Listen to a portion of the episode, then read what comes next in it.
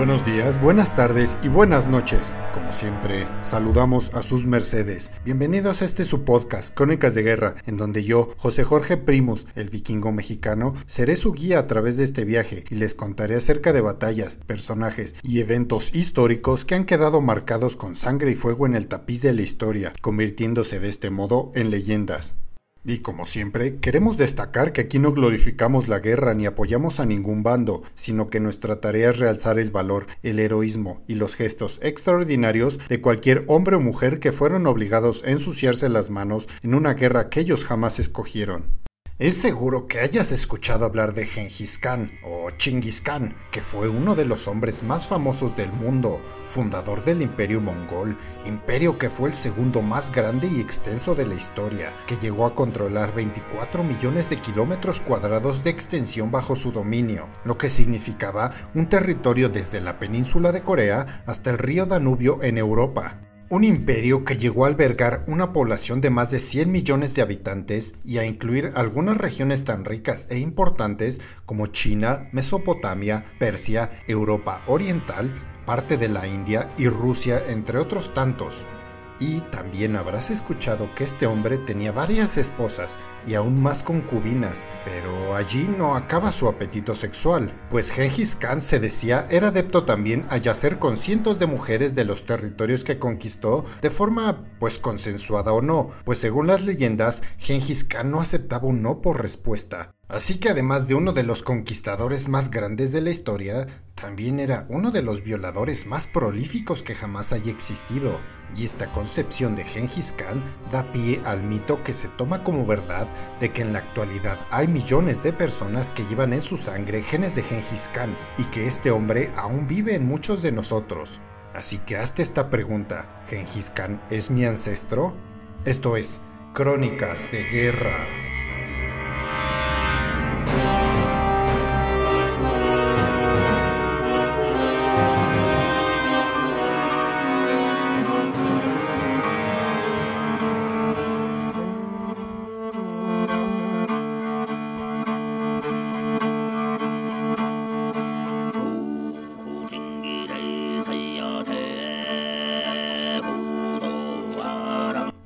Se imaginarán, este episodio será un poco distinto a los anteriores, pues aquí no hablaremos de batallas o guerras que cambiaron el rumbo de la historia. Pero este episodio no está desapegado al tema bélico para nada, pues Genghis Khan amaba la guerra, y el hecho de que este mito exista es prueba de ello, pues el gusto por esparcir su semilla por cualquier lado al que iba ya es un acto bélico en sí, pues con esto el gran conquistador mongol quiso establecer su sangre en todo su imperio, que de facto es un acto de poder y violencia, un acto digno del más brutal de los conquistadores.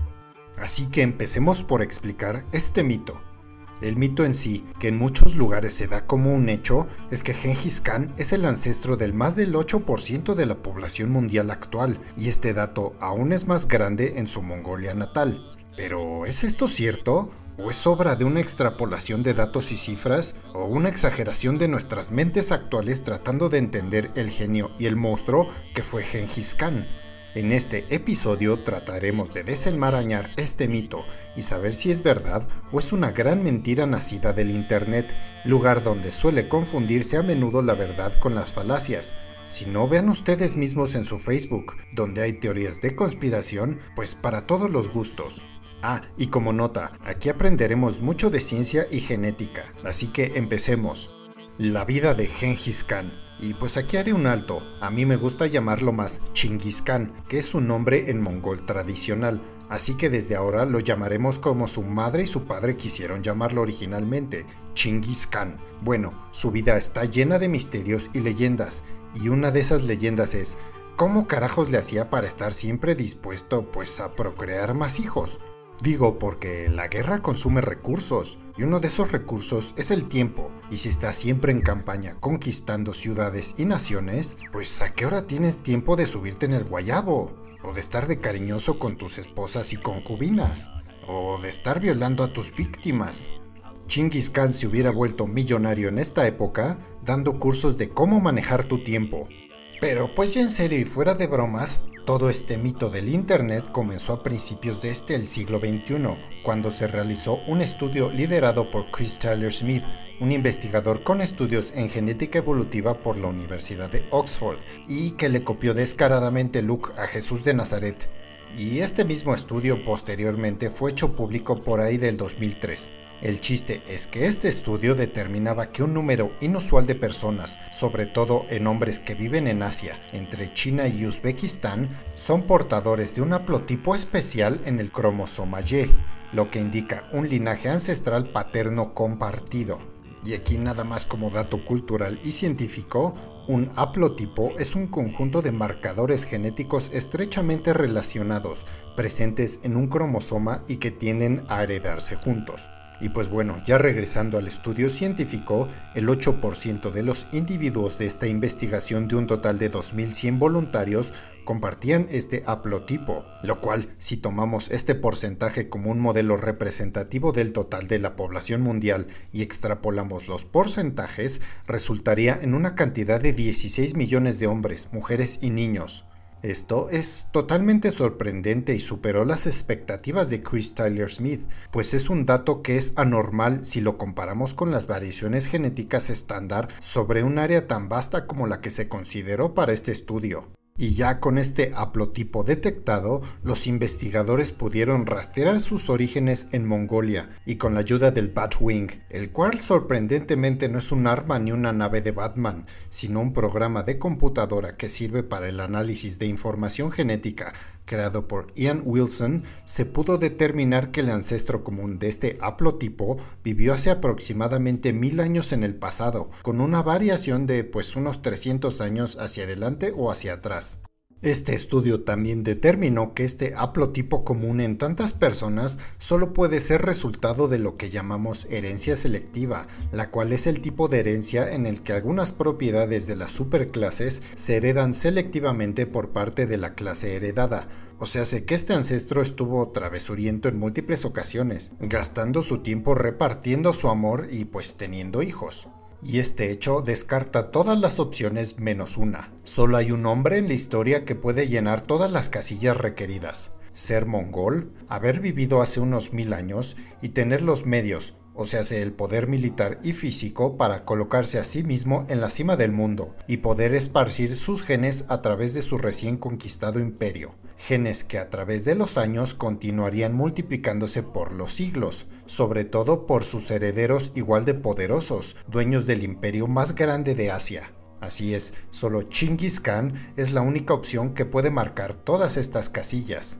Y así, gracias a este estudio científico y por medio de este haplotipo en el cromosoma Y y más específicamente en el haplogrupo C3, Chris Tyler Smith Jesus Wannabe identificó a Chinggis Khan como el ancestro común de aproximadamente el 0.5% de la población mundial. Pero la herencia genética del gran conquistador mongol no es tan sencilla de explicar ni siquiera con este estudio, pues aún hay muchos huecos que llenar y muchas especulaciones que son dadas por buenas, así que aquí viene lo interesante.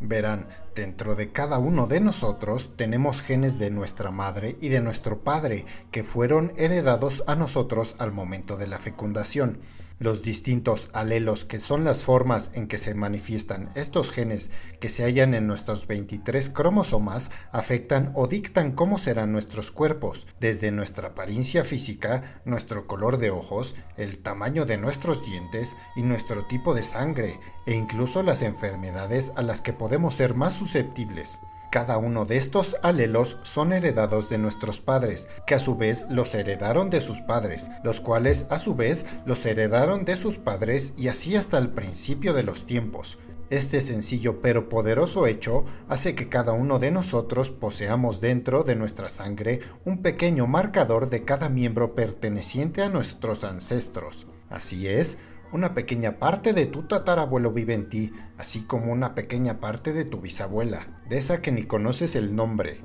Pero también en esto de la genética hay casos que son un poco más raros o atípicos, como en el de las familias consanguíneas que tienen hijos entre ellos, como los faraones egipcios que se casaban entre hermanos o las familias reales europeas que pues hasta la fecha todos ellos son hermanos, primos y sobrinos y se siguen casando entre ellos, aunque ya menos o el hecho de que en ciertas zonas geográficas las llamadas piscinas genéticas o sea, la diversa cantidad de personas que componen una sociedad era muy limitada, por lo cual no hubo mucha, digamos, mezcolanza de genes por siglos. Y en este último caso, muchas personas pueden llegar a compartir alelos entre ellos sin llegar a ser parientes cercanos de facto, pues esto demuestra que entre ellos comparten un ancestro en común y esto se ve regularmente en regiones que han vivido pues aisladas a través de la historia, como Mongolia o las islas del Pacífico como Timor, Tahití, Vanuatu, entre otras, o incluso en tribus como las que viven en el Amazonas, donde pues no entra sangre de otros lados a la mezcla a la hora de poner manos a la obra y hacer hijos. En fin, volviendo a lo científico, el conjunto de estos alelos que siguen un patrón similar o casi igual se le conoce como un haplotipo, y un conjunto de haplotipos similares que comparten un ancestro en común se les llama haplogrupos. Usando técnicas genéticas avanzadas es posible rastrear a estos haplogrupos que se localizan en el cromosoma Y, lo cual nos permite rastrear una línea selecta de personas que componen a los ancestros de estos haplogrupos. Y es precisamente en el haplogrupo C3, que después fue renombrado como C2, también llamado cúmulo de estrellas, el que estos científicos que realizaron este estudio en 2003 conocen como el haplogrupo de Chinggis Khan. Y según este estudio, cualquier persona que contenga en su cromosoma Y el haplogrupo C2 es un descendiente de Chinggis Khan.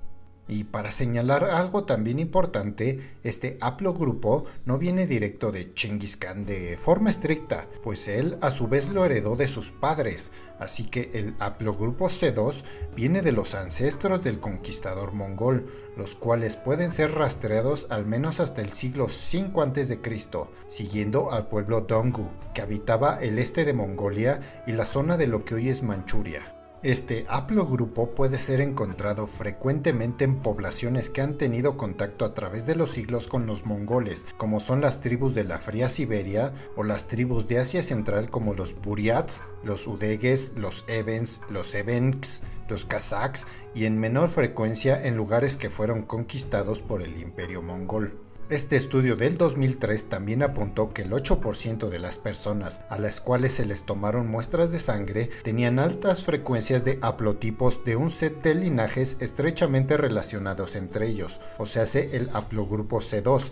y la mayoría de estos vivían en Mongolia, lo cual pues es lógicamente el origen de este haplogrupo, y que su presencia en zonas que fueron conquistadas por el imperio mongol es un testigo de la expansión del poder de estos sobre casi toda Asia a base de sangre y fuego. Y así, con estos datos en la mano, los investigadores identificaron innegablemente a Chinggis Khan y a sus parientes y herederos directos del sexo masculino como los progenitores de la expansión de este haplogrupo y de allí surge el mito de que Chinggis Khan podría ser tu ancestro. Así que si eres mexicano, lo hubieras puesto en el altar de muertos. Qué desconsiderado eres. Y mientras que es común que todos nosotros tengamos como un hecho duro e indiscutible de que Chinggis Khan y su familia pues medio son unos monstruos violadores y la diseminación del haplogrupo C2 es una prueba más de ello, pues esto no es considerado como tal por este estudio, porque como les digo, Chris Tyler Smith es un Jesus wannabe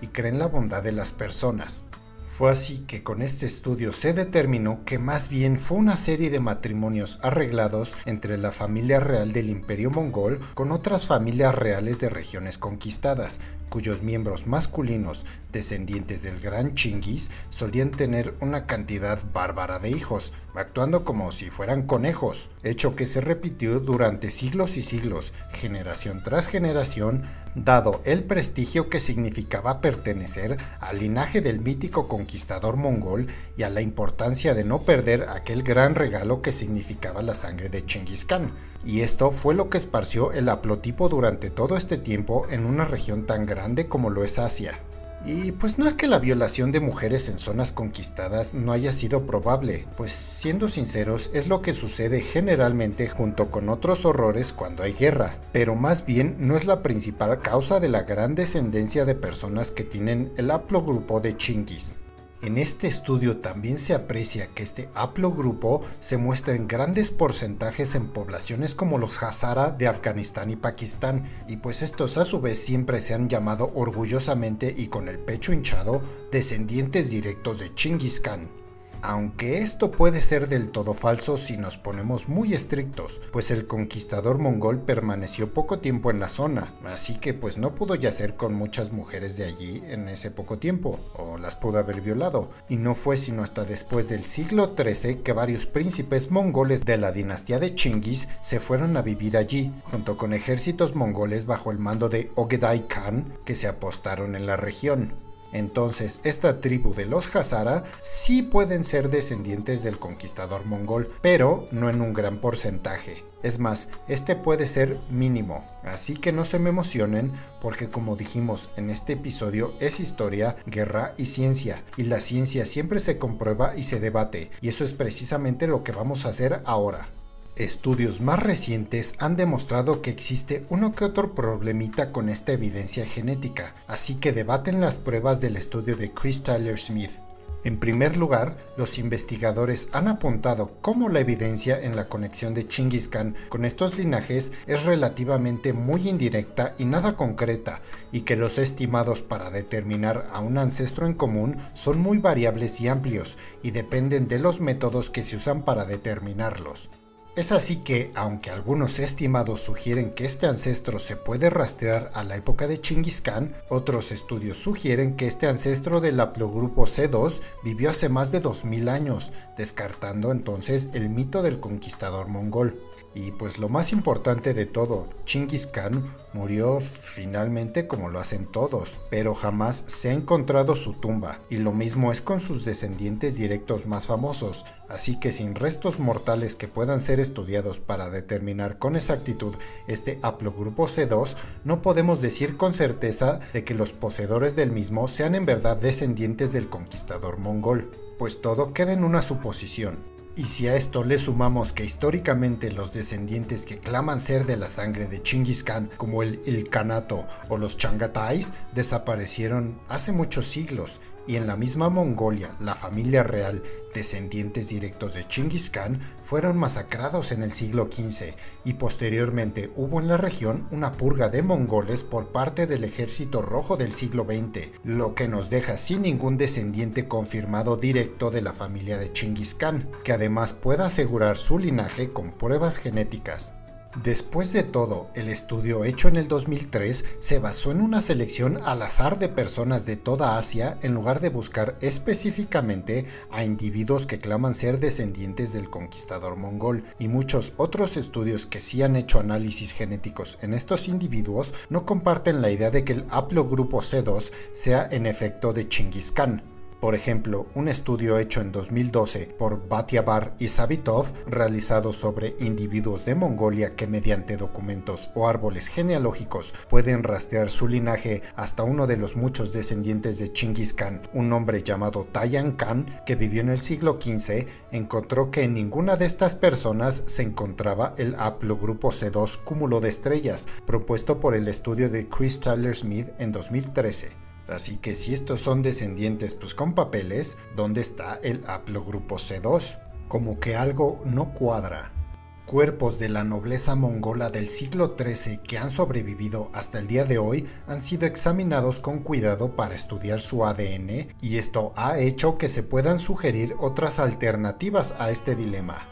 un cuerpo que se encontró en una tumba a la cual pues le pusieron mucho dinero, o sea, este individuo claramente era muy rico y vivió en el siglo XIII en lo que hoy es el este de Mongolia, posee haplogrupos asociados a personas que residen comúnmente en el oeste de Asia, casi tirándole a Europa territorios en donde efectivamente no hay descendientes mongoles en la actualidad y que tampoco se ven reflejados en los habitantes de Mongolia, que no poseen estos haplogrupos casi europeos. Sin embargo, como ninguna de estas tumbas están marcadas, los científicos no pueden andar por allí inventando nombres o identidades o haciéndolos pasar por descendientes de Chinggis Khan. Así que tal vez sí eran parte de su familia o solo eran generales y miembros de la élite militar que se hicieron ricos con las conquistas del imperio mongol y que en realidad no tenían relación alguna con su jefecito. Así que en conclusión podemos decir que el estudio del 2003 pues no es que estuviera mal, pero estaba completamente equivocado pues el haplogrupo C2 parece ser muy común dentro de la población general de Mongolia, que comparte un ancestro que puede ser rastreado 2500 años en el pasado, y dado que los que dicen ser descendientes del gran Chinggis Khan, que poseen el haplogrupo C2 como los Hazara en Afganistán o los Daur en Mongolia, pues no pueden ser rastreados por linaje ni por documentos genealógicos oficiales al conquistador mongol y otros tantos que también claman ser descendientes de Chingis, pero que tienen papelito, como los descendientes de Tayal Khan o los Kazaktore, descendientes del supuesto hijo de Chingis, Yochi, que ni siquiera está reconocido en este caso la paternidad de Chingis, ni siquiera poseen el haplogrupo C2. O sea, se los que claman sin papelito ser descendientes de Chingis poseen el haplogrupo C2 y los que claman con papelito también ser descendientes de Chingis no tienen el haplogrupo C2 o sea, algo sigue sin cuadrar.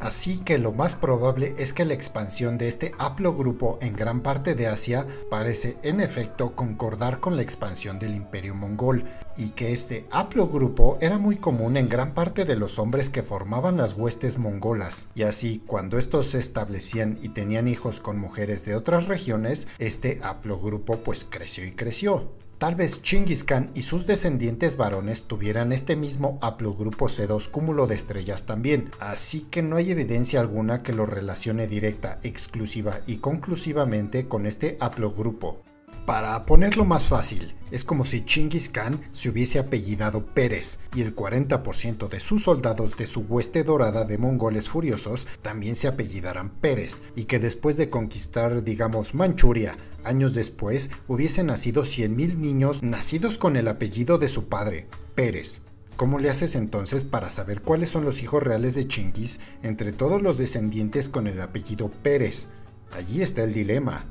Y por último, hasta que no encontremos el cuerpo del gran conquistador mongol y fundador del imperio mongol, no podremos jamás saber con certeza quiénes son sus descendientes reales, y todo quedará por siempre en una especulación. Así que no podemos decir con ninguna evidencia sólida que Chinggis Khan sea el ancestro de aproximadamente el 0.5% de la población mundial actual, ya que su marcador genético del cromosoma Y es totalmente desconocido, y la tumba de Chinggis Khan hasta el momento y por lo que se ve en un futuro próximo no será un misterio, pues su familia tenía la bonita costumbre de enterrar a sus muertos en lugares secretos y sin marcar. Así que este mito seguirá siendo solo un mito, por lo menos hasta que encontremos sus restos mortales.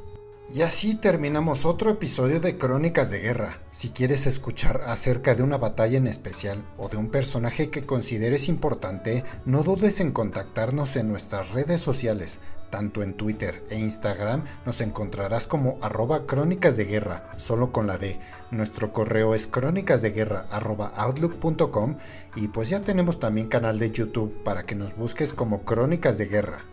Y pues seguimos con los bonitos anuncios, porque si a ti te gusta la literatura histórica, la mitología griega y la fantasía, busca los libros de la saga de Ares, La Furia del Olimpo y la saga de Ares, La Caída de los Dioses en Amazon, donde están disponibles tanto en versión digital ebook como en versión física de tapa blanda.